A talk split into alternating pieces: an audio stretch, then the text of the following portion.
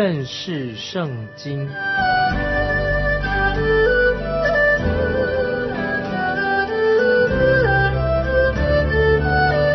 认识上帝的话，把上帝的话带到全世界。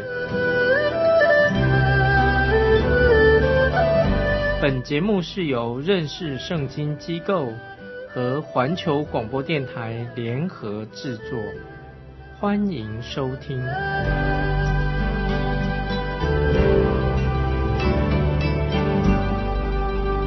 亲爱的听众朋友，你好，欢迎收听认识圣经。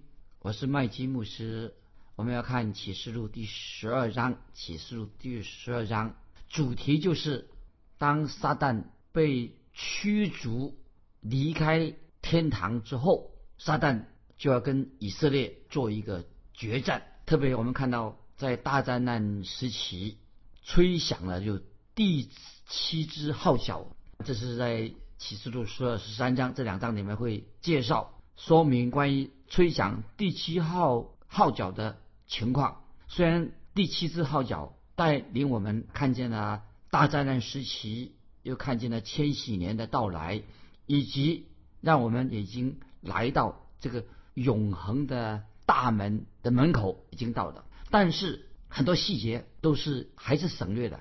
没有完全告诉我们，所以我们从启示录第十二章开始，就要说明这第七位使者，或者包括这七位天使，他们在大灾难时期，他们所扮演的角色啊，他们所做的事情什么，让我们看到更多的细节。今天啊，我们看到神大怒的七碗要倾倒在地上，最后我们也看见繁荣的巴比伦以及。拜偶像的巴比伦，最终他们会被神所毁灭。那么，当然，我们读启示录第十二章的时候，我们特别注意，就看到其中这个以色列国这个国家就很它的重要性很重要。所以我们在启示录十一章的时候提到什么呢？提到看到一位天使来丈量地上的圣殿，也看见什么呢？看见天上也打开了天上的圣殿。所以我们读启示录十一章。最后一节经文的时候啊，其实启示录十一章最后一节经文的时候啊，其实是启示录第十二章的一个开头，所以启示录十一章最后一节经文跟启示录十二章啊就连在一起的。那么我们看到这七位重要的使者所代表的，包括了自然界的跟超自然界的，包括是物质的世界、灵性的，也包括地上的君王以及。一些国家，所以听众朋友，我们要正确的认识启示录，能够读得懂启示录的话，所以我们必须要正确的认识啊这些不同的天使啊他们所做的事情是什么。那么现在我们要看第一个天使或者一个使者，就能够说明我们要解释整卷启示录的一个核心很重要。要看到这个使者，第一位使者他说了什么。那么很多年前有一位很有学问的一个传道人，他曾经曾经这样说：“他说，如果你告诉我你怎么样去解释启示录第十二章这个妇人啊，启其实说让你们提提到一个妇人。他说，如果你能够知道怎么样解释启示录第十二章这个妇人，如果你知道怎么样解释的话，那么我就可以知道你到底了不了解怎么样去解释这些预言。因为那个时候我也不明白他这位传道人。”的意思是什么？那么现在我非常同意他的看法。我认为启示录第十二章这个妇人她的身份呐啊是一个了解整本启示录一个关键。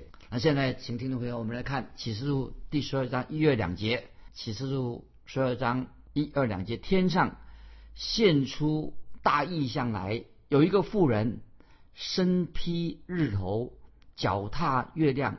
头戴十二星的冠冕，她怀的孕，在生产的艰难中疼痛呼叫。注意这两节经文到底是什么意思？那么听众朋友，这个妇人到底是谁呀？天主教啊认为这个妇人就是指玛利亚，但是有些基督教啊的解释，有人同意这样的说法。可是历年以来，有许多的，包括基督教很多的宗派对这方面的解释都不太一样。现在我们也试试看来认识这位妇人。这位妇人的记号是什么呢？按照刚才我们读圣经的说，这个这位妇人的记号是日月星辰。那么我们读旧约圣经的时候啊，我们还记得，听众朋友还记得吗？在约瑟雅各的儿子约瑟，他做了一个梦，这里所提到的这些记号，其实都是指向日月星辰这个记号啊，是指什么？是指以色列国。那么现在我们啊翻到创世纪三十七章九十两节啊，就回到关于约瑟他所做过一个梦。创世纪三十七章九十两节说，后来他又做了一梦，也告诉他的哥哥们说：“看呐，我又做了一梦，梦见太阳、月亮与十一个星向我下拜。”约瑟将这梦告诉他父亲和他哥哥们，他父亲就责备他说：“你做的这是什么梦啊？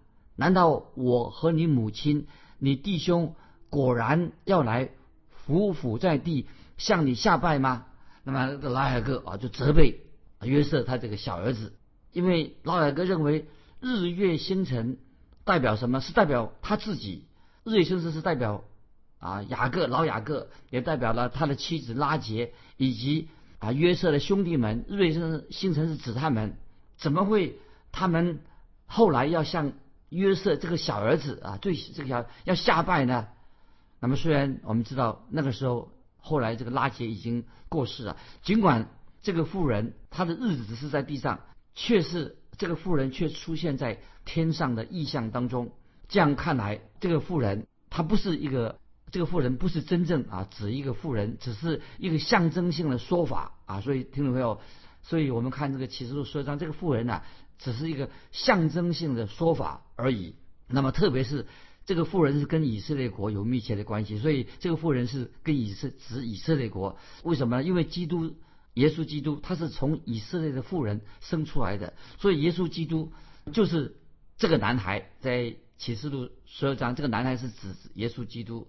快要圣诞节啊，在圣特别在圣诞节期间，那么我们都喜欢在圣诞节的时候引用以赛亚书九章六节以及啊其他的经文啊来讲说啊，这是以赛亚书九章六节啊是讲到耶稣基督的降生。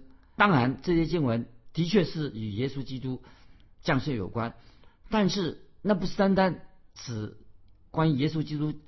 降生的事情，那是指以色列国，所以以赛亚书九章六节是特别指以色列这个国家。那么就以赛亚书九章六节怎么说呢？因有一婴孩为我们而生，有一子赐给我们，政权必担在他的肩头上，他名称为奇妙测试、全能的神、永在的父、和平的君。所以听众朋友，这里先知以赛亚所说的为我们而生，这个我们是指谁呢？是指教会吗？是为教会而生吗？不是的，听众朋友，这不是的，这是我的看法，不是的。这是为我们而生，是指什么？是指以色列国。显然，先知以赛亚是针对以色列国来说这个预言，所以先知以赛亚的预言不是讲到跟耶稣基督的救赎，这里不是指到这个耶稣基督的救恩，而且特别是什么？是跟君王有关系。所以那将来。指那位将要降生的那位呀，他是一个君王，他要掌管以色列国啊，特别是强调这个君王降生啊，所以因有一婴孩为我们而生，有一子赐给我们，是说什么呢？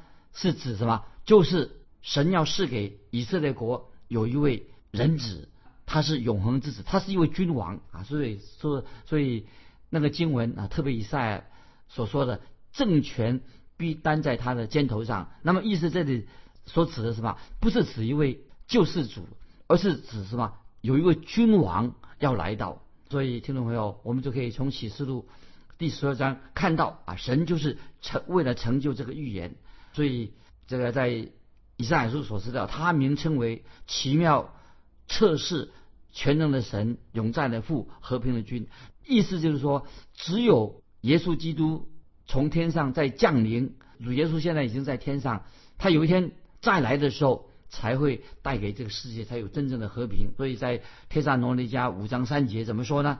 听众朋友，这是给听众朋友一个啊，我们要警醒。天山龙人家前书五章三节，他说：“人正说平安稳妥的时候，灾祸忽然临到他们。”意思是说，我们现在现在人所说的，常常说啊，我要平安稳妥。其实这个世界，今天我们所居住的世界，并没有真正的平安稳妥。所以，人正说平安稳妥的时候，灾祸忽然临到他们，而且他们对这个和平的走的方向。追求和平的方向也走错了，因为为什么呢？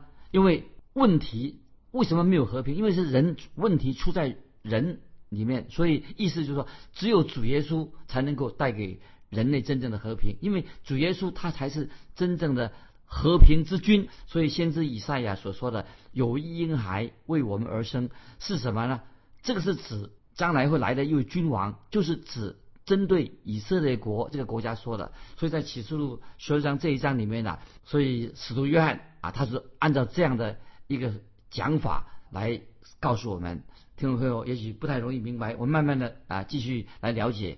希伯来书七章十四节这里有一句话很重要，希伯来书七章十四节说什么呢？他说：“我们的主分明是是是从犹大出来的。”这一节经文，听不要把它记起来，我们的主。分明是从犹大出来的，在罗马书九章第四、第五节啊，注意罗马书第九章四五节也这样说，他们是以色列人，那儿子的名分、荣耀、诸约、律法、礼仪、应许都是他们的，列祖就是他们的祖宗。按肉体说，基督也是从他们出来的，他是在万有之上。永远可称颂的神，阿门。所以这个我引用希伯来书七章十四节，罗马书九章四五节。那么这里综合起来什么意思呢？保罗是对谁说的？以上两节经文呢？啊，记得听众朋友，保罗是针对以色列百姓说的。这里开始，保罗就问说：谁是以色列人？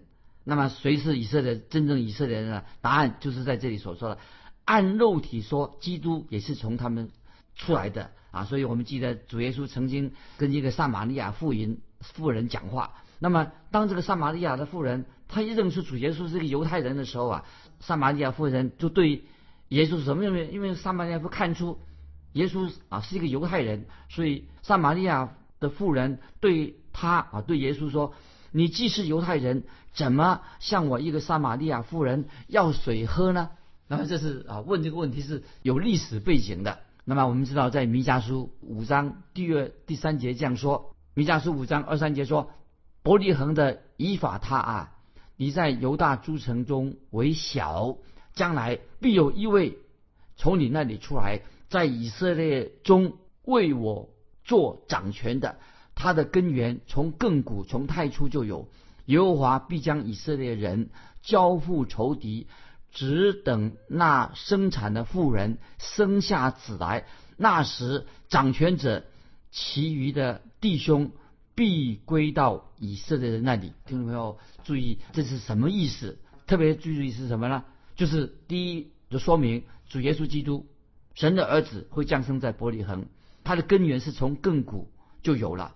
又提到说，那生产的妇人是指谁的？那生产的妇人在这里指什么呢？乃是注意。乃是指以色列。当我们读到以赛亚书六十六章七八两节这样说：“西安未曾屈劳就生产，未觉疼痛就生出男孩。国岂能一日而生？民岂能一时而产？因为西安一屈劳便生下儿女。这样的事谁曾听见？谁曾看见呢？”这两节经文。也不好解释啊！这里说到说，西安未曾屈劳就生产，未觉疼痛就生出男孩。这个男孩到底是谁的？当然是指耶稣基督。讲到耶稣基督降生在伯利恒之后，将来会发生什么事情呢？就说到说，以色列国将要经历，单单是特别指到以色列国要经历大灾难时期啊！所以听众朋友，这里我特别啊要强调的。所以我们认为这个妇人为什么说这个妇人呢？特别强调这个妇人是象征以色列国，指的是针对以色列国，象征指以对以色列国说的。那么，所以有史以来没有一个妇人，包括童贞女玛利亚在内，也不符合这里所描述的什么呢？数字特别这里强调的是指以色列国，所以所强调是他所指的这个女人、这个妇人是指什么？是象征着以色列国，不是指教会说的。这啊，这是我个人的了解。那么这是说明什么呢？就是指在大灾灾难时期，大灾难时期，其实那个时候什么？教会已经提到天上。大灾难时期，这里说明了启示录这里所说这个妇人啊。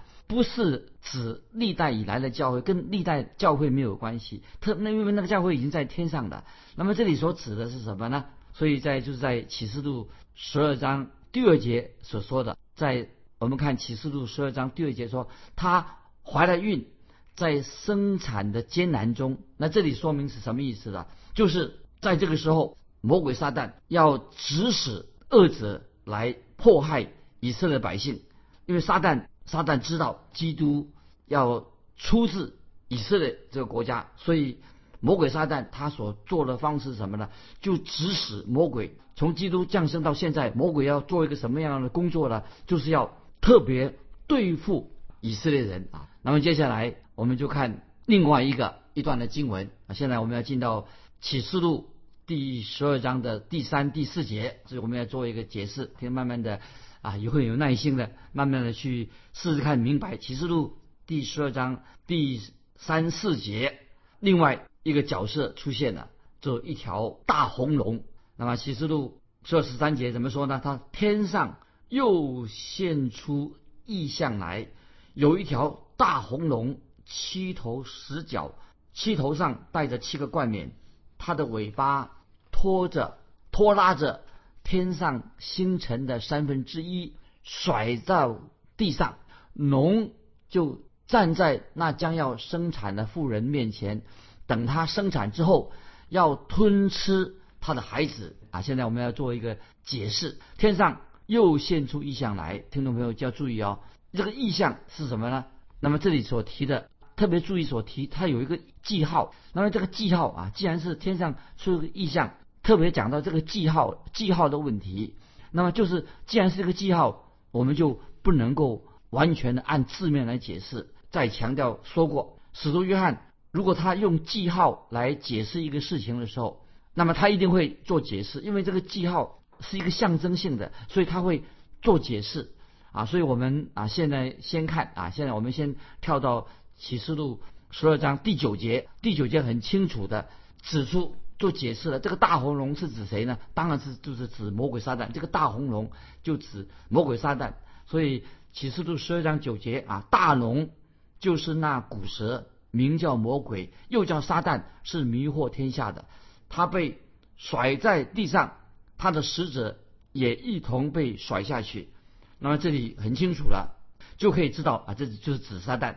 第二个记号呢，这个是我们要注意的。第二个记号。也很明显知道撒旦他有一个假的面具啊，那么他戴的假面具，我们要拆穿啊撒旦这个假面具，他的假面具是什么呢？第一个特别提大，这个大什么意思呢？就是这个大啊大红龙它很大，大什么呢？就表示说它大有权柄，它掌控了世界上的万国，而且这个这个大啊，它居然啊这个这个魔鬼，他居然能够什么？有胆量去试探耶稣基督，而且这个这个大红龙要耶稣夫妇来拜他，他甚至这个大红龙是说要将万国赐给耶稣基督，这这是耶稣所受的试探，出来传道的受的试探。这记载在马太福音四章八节九节，听众朋友很熟悉。我们知道撒旦魔鬼终极的目标是什么呢？就是要万国都来去敬拜他。听众朋友知道，今天我们知道。世界上的万国，大部分的国家都没有信主的，都是在魔鬼的掌控之下。所以我们知道，在约翰的时代，那么我们知道罗马帝国已经已经称霸在世界上是称霸。它的后面是什么呢？当然，罗马帝国啊是由魔鬼掌控，由魔鬼来掌控的。那么第二点重要的哈，这个大红龙为什么叫它红啊？一个是前面我们说是大大红龙是第一个，它是大；第二它是红。这个红是什么意思呢？啊，注意啊，这里按照我的解释，红就是自从创世纪以来啊，神创造天地以来的话，红代表什么呢？代表这个魔鬼撒旦，他是杀人不眨眼的一个凶手，就是杀人啊，流血流人的血。所以在约翰的福音八章四十四节，魔鬼特别魔鬼为什么喜欢血呢？因为魔鬼不看重人的生命。有时候我们想不通，为什么今天很多人呐愿意不敬拜独一的真神耶稣基督，很多人居然去拜魔鬼，什么原因呢？那么这我这里举个例子，那么今天我们明知道这个酒精会使人丧命的，这个酒精酗酒会使人丧命的，但是这个酒精其实听众朋友，这个酒的问题啊，其实是一个杀手，害人的。那么谁在害真正害人的？不是这个酒精问题，乃是撒旦在后面操纵的。为什么这个酒精啊害人呢？因为他不把人人命看在眼里，这个就是魔鬼所做的工作啊。所以第二点讲这个红，那么就是这个意思，那就是讲魔鬼他是一个杀人不眨眼的，不把人命看在眼里。第三，为什么叫它叫龙呢？啊，听众朋友，为什么一是一个大啊，一个红啊，一个龙？为什么把魔鬼叫成龙呢？那么龙是代表什么呢？龙代表是邪恶的意思。龙就是按照圣经里面说，是邪恶的意思。龙是什么？它原来就是魔鬼，它怎么来的呢？它原来就是一个堕落的天使。所以我们读以西结书二十八章，读以西结二十八章从十二到十九节啊，听众朋友把它记起来。以西结书二十八章十二到十九节都讲到这个路西佛啊，就是讲他是堕落的天使，他的本性。所以以西结书。那你说到早晨之子，字名他就是名字叫做叫做龙，就是这个龙代表什么呢？就是一个邪恶的象征，也是一个堕落到深渊的一个象征。所以神的造物当中最邪恶的是什么呢？那么就是龙，就是这个变成一个魔鬼啊！魔鬼原来是一个堕落的天使，是最邪恶的，在神的造物当中变成一个啊堕落的天使，一个最危险的。所以听到没有？如果你是信耶稣的人，你已经成为神的儿女了，你的敌人是谁呢？就是魔鬼，这个是撒旦魔鬼，他就是我们的敌人，就是这位早晨之子，就是在所形容的啊，就是以西结书二十八章这里所提到的。那么我再也是提醒听众朋友，我们虽然是现在读启示录第十二章、第十三章提到这个兽，启示录十三章这个兽跟这个大红龙十二章的大红龙啊，非常的相似，都是什么后面。都是撒旦所操纵的。这个大红龙，这个兽跟大红龙，就是后面撒旦所操纵的。所以我们看到，在主耶稣的时代啊，我们看见希律王以及比拉多，他曾经啊杀害了许多的妇人。杀为什么呢？因为他们要就是要谋害基督啊，谋害基督的降生。那我们接着看这个在启示录十二章的啊，这个提到这个七头。那这个七头是什么意思的？就是这个气头，听众朋友想想看什么意思？就是说明这个撒旦他是一个很有智慧的，所以听众朋友千万不要以为撒旦是一个很普通的人物，撒旦他是非常有智慧的。因为撒旦按照我的解释，撒旦原来是什么呢？他原来是一个基督博士，一位天使。所以在以西结二十八章十二节描述，就是讲到讲到这个撒旦啊，这位掩盖遮盖。天使的这个基督伯，这位基督伯在他受造，他形容他什么？作为这个一节书二十八章是二节说到，他是无所不备，智慧充足，全然美丽。所以我们今天许多啊还没有信主的人，或者一般世人认为说，呃，魔鬼一定看起来很丑陋，尤其人家画这个魔鬼的画像的时候啊，画的很难看，看着看着不喜欢。其实撒旦他是什么？他是按照。以西结书二十八章十二节哈，是吧？撒旦乃是什么？全然美丽，他绝不是一般图画上把那个撒旦魔鬼画成一个丑恶的例子。因为魔鬼是一位是一个天使，所以今天很多人把那个魔鬼画了像那个很丑陋，头上有角啊，脚上好像一个动物的蹄，又把那尾巴啊是分叉的，把它画成一个怪物。其实魔鬼魔鬼撒旦呢，就是希腊人、罗马人他们所拜的偶像。那么撒旦其实。他们所拜的偶像不是撒旦原来的本相，因为是撒旦啊，是主谋让那些罗马人、希腊人让他们去拜偶像。当一个人心里面没有神的，心里面没有神的时候，一个人没有拜独一的真神的时候啊，人很自然而然的他就会寻找偶像来崇拜。所以我们看到这个撒旦，他是非常的精明，非常的诡诈，非常的聪明，而且又是全然美丽。所以听众朋友，我们基督徒。绝对不是魔鬼撒旦的对手。如果我今天听众朋友，我们想靠自己的力量胜过撒旦的话，那你就是一定输得很惨。因为其实撒旦是一个很厉害的角色，所以在我们读的圣经的十角，十角什么意思呢？就是指到魔鬼撒旦，他是控制罗马帝国。后来撒旦也使这个罗马帝国变成四分五裂。为什么呢？